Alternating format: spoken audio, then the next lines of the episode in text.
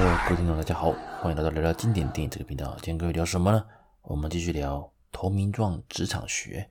上一集啊，我跟各位聊到的是赵二虎，当然有蛮多听众啊，哇，也给我很多 mail 来跟我讨论，那很开心呢、因为这一集的收听率还冲得蛮高的哦，追的速度很快。搞不好两三周之后会直追《古惑仔宇宙职场学》当时的一个一个收听的人数了。那感谢各位的支持。那今天这一集啊，要跟各位聊的是姜武阳的部分。有关赵二虎，其实也有人跟我说，呃，他的老婆的那一段，连生的那一段哦，其实赵二虎他一直到死，他都还不晓得他的老婆和大哥庞青云有染，至少是在。整个电影里面并没有特别交代赵二虎有发现呐，哦，所以他到死他都还认为哦要去救大哥哦要去保护大哥不要被何魁暗杀这样之类的，也是令令人蛮令人感动了。虽然听完我的节目，蛮多人认为我对赵二虎的评价并没那么高了。哎，坦白说，我对赵二虎的评价确实是没那么高，就以这个角色的性格。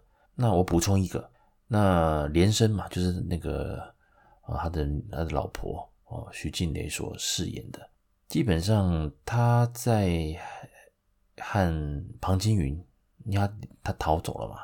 他在路上啊遇到了庞青云，啊两人就发生了一夜情。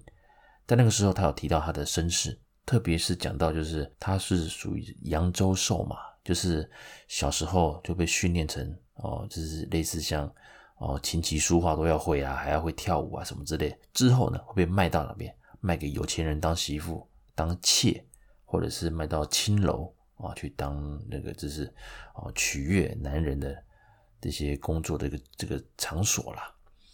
所以他也是蛮蛮悲，理论上是蛮悲情的。只不过他在后来准备要被卖掉的时候，因为赵二虎和他是呃算是童年的玩伴啊玩伴，所以赵二虎把他救出来了。救出来之后，当然就这个连生就跟着赵二虎，就一路这样子啊、就生活了，就跟着他吧。但是他并不是，他并不爱赵二虎，他是感谢赵二虎救了他，但是跟着跟着赵二虎的生活，却不一定是连生他想要的。所以这边又回到我讲的，这是上一集有关赵二虎的一个评论，就是说赵二虎这个人很直，他一心一意想为了朋友，为了家人。但是他们他却不会去特别想设想到，到底对方他关心的那个人到底是在想什么？也许人家是不要这样的结局呢，他不要这样的计划呢。所以这个就回到就是赵二虎有几次比较鲁莽的发言，或者是鲁莽的一个行为，确实是扰乱了哦庞青云的一些布局。如果赵二虎他愿意，哎，不要那么啊，他愿意给庞青云一点时间。或者是说自己不要太冲动，或者是不要太去，呃，怎么讲？要多为啊、你的伙伴设身处地的去去想。但赵二虎没有，包括他自己的老婆，所以也至于虽然在名义上、在肉体上他是拥有连生这个漂亮的太太，但连生其实打从心里就是没有那么的，呃，喜欢赵二虎。他尊他尊重他，但是呢。他在某个程度上也是代表着所谓的就是那种想要离开封建时代的那个新女性的那种心情，所以当他在那一个晚上他遇到了庞青云，并且发生了一夜情，反而是他觉得他人生又有不一样的开始。这一点我相信赵二虎应该始料未及了。我当初拼了命把你救出来，哦，让你免于说被卖掉，哦，卖给什么有钱人，还是卖到什么风月场所，比如说哈、卖到青楼，但也许。连生他去，怕被卖到有钱人家，做人家的妾，搞不好日子都过得比现在好。赵二虎比较自我中心呐、啊，虽然他他他他的个性不坏，他人不坏，真的真的。只不过如果他在你的公司是当你的伙伴的时候，或者是你的下属的时候，其实你要特别的就是要留意啊，就是给他你要给他一些成就感，但你不能给他太多权力，不然有时候乱冲乱冲，或者是有点得意忘形。啊，也有可能，所以一定要小心。好，我们回到主题，这集聊的是姜武阳。姜武阳其实在《投名状》的戏份来讲的话，没有那么多，但是呢，我可以认为啊，金城武所饰演的姜武阳可以视为是一个很单纯有抱负的大学新鲜人，然后来进了这间公司。呃，如果以职场上来看的话，你可以把它当做是一个蛮单纯的、有热血的一个新人。好，我们回想一下啊，姜武阳其实他最初啊，你很个性单纯，而且又呃有种侠义心肠，所以其实他在这个团体里面是非常得人缘的。而他和庞青云的一个所谓就不打不相识嘛，就是因为他看上了庞青云脚上穿的军靴啊，就拿刀想刺过去，想要抢这个军靴。啊，当然，庞青云的武功高强啊，那两个扭打一阵之后，姜武阳觉得，哎，哇，你很会打嘛，来，要不要跟我去干大事？当然，所谓的这个干大事，干一干一个事情，都是去抢太平军的粮草嘛。关键在于这个部分，就是说，其实虽然武功好，但是庞青云到了他们埋伏太平军粮草的那个运送粮草部队的一个那个场地的时候，开打了。但庞青云比较算是哦，就是在旁边观察，直到姜武阳他遇到了呃危机哦，可能要被杀死的那一瞬间，庞青云出手了，而且他迅速的就是把带领的那个部队，这个部队的那个那个队长啊，哦那个小头目把他干掉。所谓擒贼先擒王，他以身作则，教了姜武阳这一个。这一个为他上了这一课。姜武阳其实他从您从小时候就是怎么讲，他生活很单纯。那当然赵二虎是他们的等于是大哥，在他心中，所以赵二虎的他的处事、他的行为，其实是深深影响着姜武阳的一个一个态度。而庞青云毕竟是见过大场面，特别是打仗哦，打仗这个事情他最厉害了。当他以一个很迅速的一个方式，马上把对方的的头目给解决掉，也击溃了所有那个太平军护送那个粮草队伍的士气，当然就一举就把他们消灭掉了。姜伟发现，哇，好帅啊！啊，这是我家族的，呵呵，就是说，他将庞青云所展现出来这个领袖风范，跟赵二虎完全不一样心。不一样行为的这一种风范风格，让他惊为天人，觉得说：“哎，哇，其实原来怎么样？还有这种方式啊？哦，还不错，蛮好玩的。就是说，他不但救了他，而且也教他了说，在战场上如何速战速决。最后呢，把他笼络，把他整个哦这个收拢下来的，就是庞青云把他脚上的那双军靴。”也就是一开始啊，姜武阳看上的啊，两人不打不相识的那个关键，就是那双军靴。他把军靴送给了姜武阳，姜武阳就像小孩子一样，哇，很开心得到这个礼物，打从心里就是喜欢庞青云。那之后当然遇到了那个清军啊，啊，他们跑来村子，狠狠的教训了一下那个赵二虎。那在这个当下，当然庞青云就决定啊，就是鼓励大家跟着他一起去当兵，去投军，来来报效国家。同时呢，也可以把自己的一个哦，就是名正言顺，我们就是正规军了，我们再也不是土匪了，就不用受人欺压了。在那个当下，其实姜武阳做了一个很关、很平淡但很关键的一个决定，就是投名状。大家如果还记得那个画面呢，当他讲出要投军的这个时候，其实赵二虎是有点犹豫的，如同上一集所讲的，赵二虎其实他在前半段他已经知道说，其实庞青云是有本事的，而他内心当时并没有说百分之百的相信。庞青云，但是他会有点担心身边的人，包括他的小弟姜武阳，其实已经是蛮喜欢庞青云的。所以当庞青云说：“哎，要不要去当兵？”的时候，不敢说一呼百诺了哦。大家还是要看赵二虎的意思，所以赵二虎的态度就变关键。而谁让他 push 他答应这个关，答应去一起去投军，这个关键就是姜武阳。他说了一句关键字：“那投名状。”那，大家既然因为庞青云曾经是清军的一个身份，而不太愿意相信他的情况之下，好，那纳投名状嘛，对对，我们到外面各杀一个啊、不相干的外人、陌生人，那就我们一人就背负一条杀人罪嘛，这样子我们就是纳投名状哦，我们就一起从此我们就是哦同甘共苦啊、同呃不求呃同日生，但求同日死啊，这种投名状。这边我讲一个就是之后我会。在庞青云篇，我也会补充了。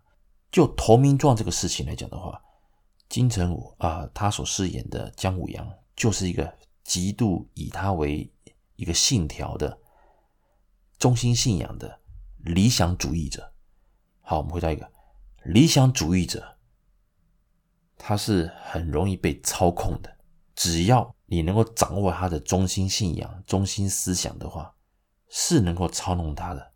举凡古今中外很多领袖哦，我先不管他的功过，他们只要能够掌握到人民的当时想要什么，他的中心思想的话，或者是你创造一个中心思想，比如说像希特勒哦，他们其实利用演讲，利用一些情境，创造了一个中心思想。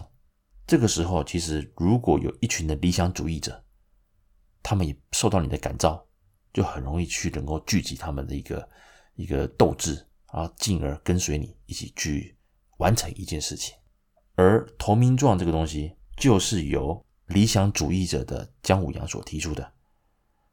对于庞青云来讲啊，他的内心并没有特别的去在乎这个投名状。大家可以看出来啊，其实庞青云从头到尾都不太去甩什么投名状，为什么呢？再跟各位来聊一下。那纳投名状简单嘛，就纳了。纳了之后呢，啊，大家就结拜。那以年纪跟资历来看的话，当然赵二虎就奉啊庞青云为大哥，大家就出发了。那跟各位聊一下啊，在这个情况之下呢，我们要打仗哦，或者是说在公司我们要组一个 team 要做事情的时候，你作为主管，你一定要先凝聚大家的士气。像赵二虎这种人，你要给他一个口头上的鼓励，其实就差不多了。或者是给他一个比较实质上的一个，比如说 bonus 啊、奖金啊什么之类，他就会帮你做事情。可是呢，姜武阳的部分呢，他要的不是钱，他要的也不是肯定，他要就是那个中心信仰，要能够驱动他的。所以今天我们，如果你今天创造一个 team 一个小队，其实你需要赵二虎这样的战将是有能力的。虽然他有时候可能会失控，或者是比较啊、呃、比较比较会去蛮干，那个我们就先不讨论。如果像姜武阳这种的，他是百分之百会提你的。你说什么，他们说好走，哦好可以啊，去试试看，我们拼了拼了。就是你讲往东，他不会往西，他不会提出太质疑你的一些做法。所以只要你的中心思想，你能跟他说啊，这个 project 是要能够创造什么的效益，而他也相信，他就会一直朝这个目标跟随你，跟随你。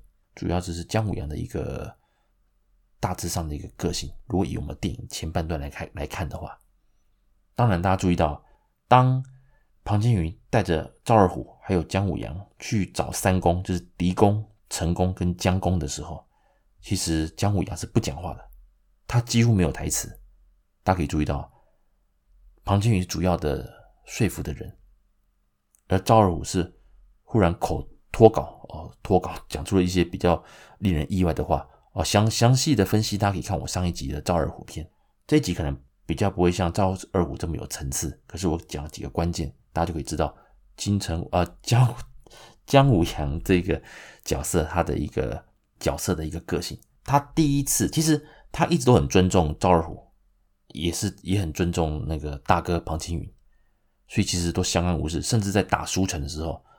当庞青云说要组敢死队冲第一线哦，帮弓箭手争取一百大步的空间，要破那个书城，然后前面那个太平军的枪阵，金城武啊，大家犹豫的时候，金城武马上跳出来啊，来，你那个跟着我哟，那个死了双倍啊，死了那个军饷双倍还不去啊？来，大家跟我一起走，一呼百诺。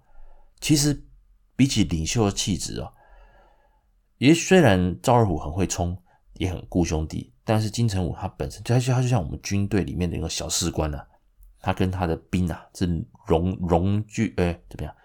呃，融合在一起的，大家都相处都很棒，所以他跳出来的时候，那个马上敢死队就组成了啊。再就是经典台词嘛，我再重复一次哦，抢钱抢粮讲抢娘们儿啊，抢钱抢粮抢娘们儿啊，就开始了。当然就输成一战，然后都大胜。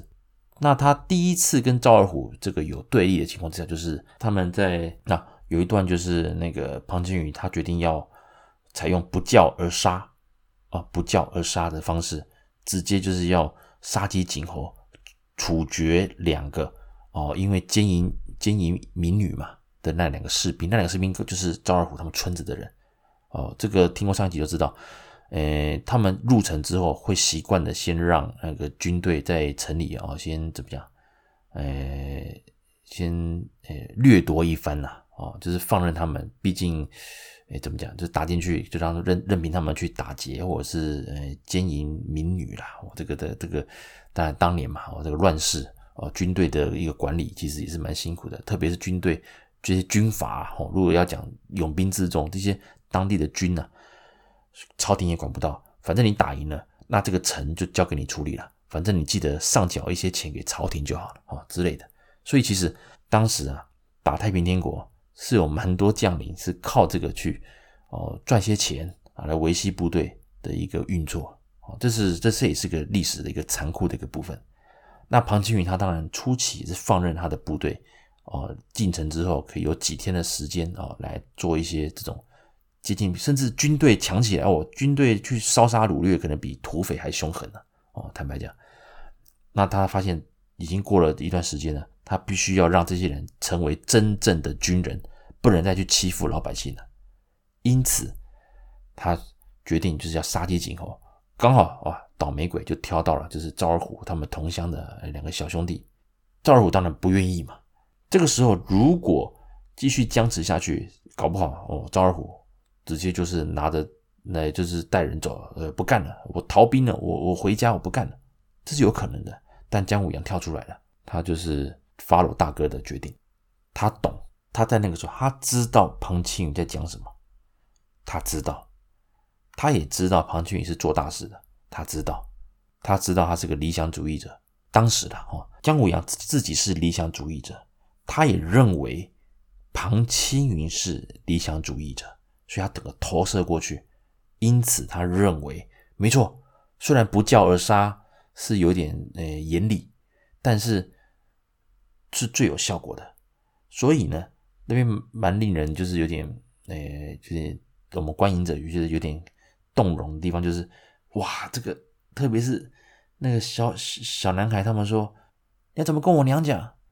就是说你的儿子不是阵亡的，是因为你儿子奸淫民女，然后被处决，这个这个能听吗？哦，这个，所以姜武阳他当然是说，哎，我自己来动手。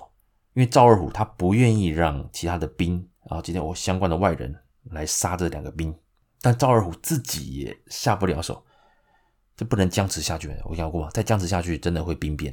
所以姜武阳跳出来，他来当这一个黑脸。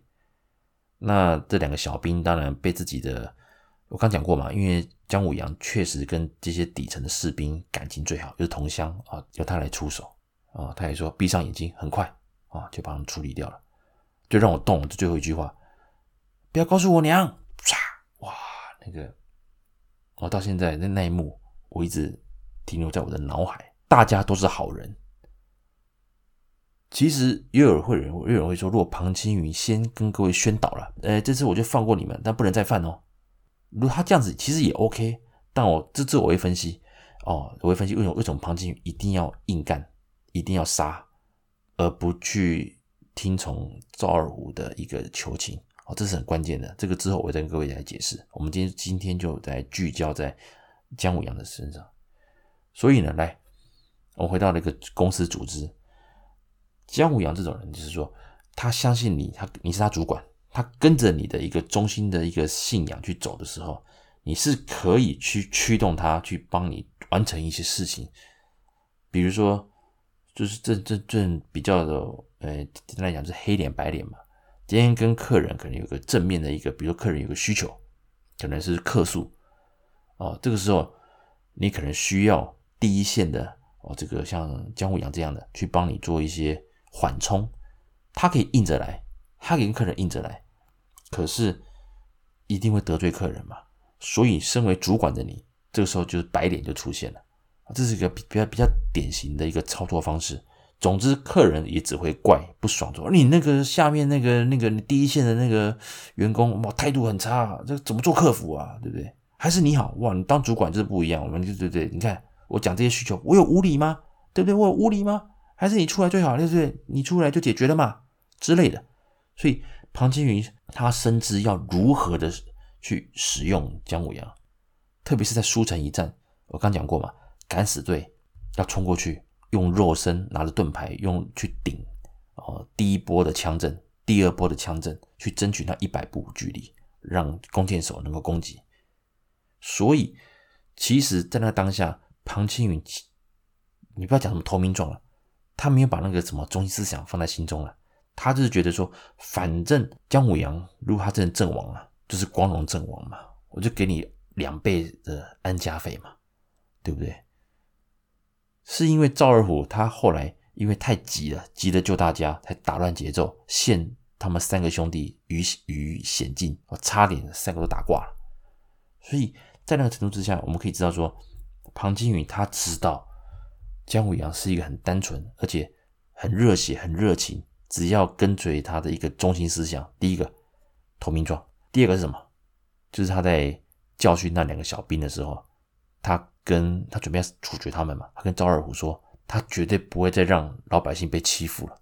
他讲了些个小故事嘛，所以就是穷人没有理由就被就被打，所以他不想再让这种事情发生，所以他要让他的部队有纪律，才能够完成他这个理想。而这句话。这个故事就打动了姜武阳，也就是说，姜武阳他是认为大哥的这个方向是对的，所以他那一次是他们三兄弟第一次的意见分歧，而姜武阳选择了跟着大哥走。第二次，当然有了这一个经验之后，他们打苏州，当然围了苏州围了很久，打不进去，那缺粮食，所以庞青云决定哦，带着。呃，老三就是带着姜武阳去找三公，他们去求军粮。当然，呃，结局是被拒绝嘛，所以他又跑去找了何魁。那这段期间，当然赵二虎是留守的，是直接跑去苏州城里面嘛，啊之类的，这我就不多提了。有兴趣的听众可以帮我们把上一集啊拿来听一下啊，赵二虎篇我就提到。那当赵二虎成功的哦让太平天国的部队打开城门投降的时候。庞青云当然吓一跳啊！我靠，我这么辛苦借粮，低声下气的借粮食，结果结果你自己哦没有顾我的命令，自己偷偷跑进去，当然也被你哦那个谈到就是开城门，但你又却答应人家说哦战俘吃饱之后就让他们回回乡务农，不行啊！你有跟我讨论过吗？再就是我答应也不是，不答应也不是，我答应的话，万一这四千个战俘，这几千个战俘。哦，回头又拿起武器围攻我，从后面打我，或是就重新把苏州夺下来怎么办？再就是，我如果不答应，你又说我那么不讲义气、不守信用。我答应了，又我刚讲到，又回到刚那个状况，万一被包两面包夹呢？陷我于不义啊，陷我于险境之中。为了大局，我必须要让这这些战俘死。我只用这个极端的方法。当然，赵二虎发疯了嘛，俩攻了嘛，人无信就是畜生。对不对？然后再经典嘛，啊，李连杰的“兵不厌诈”，这是战争。最后就是姜武阳跳出来，这是他们兄弟第二次的意见分歧。那姜武阳选择了“大哥是对的”，“大哥是对的”这个经典台词，哦，横空出世的经典台词，“大哥是对的”这句话，深深的把赵二虎给击溃了。当然，赵二虎之后就被带走嘛，被锁在那个祠堂那边，就是不让他去。去看这些战俘被杀掉，也不让他去去救他们。总之就是最后连下达命令这个也是姜武阳。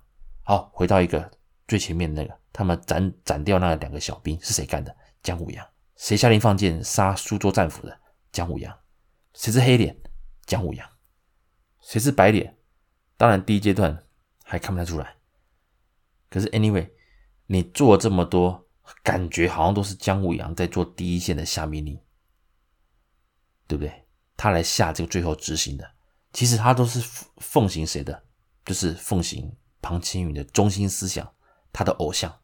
他觉得庞青云现在做的一切都是对的，所以这边就可以看到说，今天如果我们在公司里面，你的一个同事或你的一个下属是属于像姜武阳这样的一个呃性格，或者是他一个新鲜人。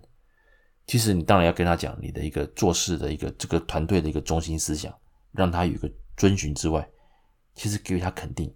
你如果一直让他当黑脸，其实是会有一个压力的，这个压力终究会反扑的。怎么说呢？好，苏州事情搞定了，也打进南京了，但三兄弟，特别是赵二虎，已经就不太理李连杰，不太理那个庞青云了。我刚刚才讲李连杰，哦，怕大家错乱，他不太管李连，就虽然还是好兄弟，但其实已经不太有什么太多交集了。当然，庞青云乐得轻松了，他就是继续跟他的啊，跟赵二虎的老婆啊连生啊，就是诶私私通啊，诶互通款曲，而让姜武阳整一个对庞青云的尊重、尊敬整个破灭，而变成猜疑，甚至是生气，就是在于他无意中撞见了，他不小心撞见了庞青云，准备要跟在船上，在小船上跟他的大嫂。就是跟他的那个连跟连生私会的那个瞬间，哇！那个时候，当庞青云要把小船的窗帘拉下放下的时候，他和岸上的姜武阳四目相对，我的天啊，西洋真的蛮恐怖的，那个眼神很杀，一很像是他对姜武阳说：“你哪个共？你气管麦。”当然，姜武阳他也是个聪明人呢，他知道有的事情不能点破，所以他很痛苦，他承受了这个秘密。可是以上都是猜测。他都是猜测，但他就是很单纯的认为，啊，他的大哥喜欢他的二哥的老婆，所以接下来的一个演变就很重要了。这个完全超出庞青云的一个计划了，因为庞青云他后来哦，其实赵二虎在军在那个苏州战役的表现，还有之后在南京私发军饷，坦白说。呃，朝廷还有军机处的那几个三公啊，他们对他其实已经不是那么的欣赏了。特别是庞青云准备要上任两江总督，当然希望他裁军嘛，不然你变军阀，诶，更恐怖，对不对？那庞青云当然他懂意思，他懂，所以赵二虎他必须要处理掉。我要再这次重，我再次重申，投名状这个事情，其实庞青云是不在乎的。所以你看嘛，上二嫂他也犯了。密谋杀自己兄弟，他也犯了，他跟我没差。可是他知道，当时他如果不签投名状，姜武阳他们也不会挺他，这几百人也不会跟着他去打天下，创造这番事业。所以，其实投名状算是一把钥匙，就是让李连杰重返荣耀的一把钥匙。好，现在呢，这把钥匙其实重不重要？也不重要了，因为他第一个他已经达到他目的了嘛。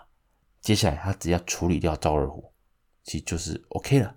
那至于有人说，哎，到底他跟连生那一段呢？坦白讲，我觉得可有可无。第一个，如果赵二虎真的被解决掉了，他会不会娶连生？我坦白讲也不一定，因为以当年的一个观念来讲的话，以连生的一个背景呢，赵二虎的家乡也许会要求啊连生继续守寡。当然，也有人讲了，都敢跟庞青云勾搭在一起了，还会怕这个吗？这个不好说，因为这个不是在我讨论重点。我们今天没有特别讨论连生，也就是说，庞青云他必要时他是可以把赵二虎抛掉的。那连生呢？他他有爱，他一定有爱，但是在他背后的那个理想主义，他自己是理想主义者，只不过他的理想主义高于姜武阳跟赵二虎。赵二虎跟姜武阳他们要的理想主义是：我认识的人都开心，我认识的人都没问题，都健康，都幸福。但是庞青云的理想主义是，我要这个国家太平，人人都吃得饱。而达到这个目的之前，我用什么手段其实都没关系。重点是我要能够达到我要的那个目的，这是格局是不一样的。所以呢，当姜武阳辗转，因为赵二虎已经得到消息，好，这个，何奎要设计要去杀那个杀你大哥了。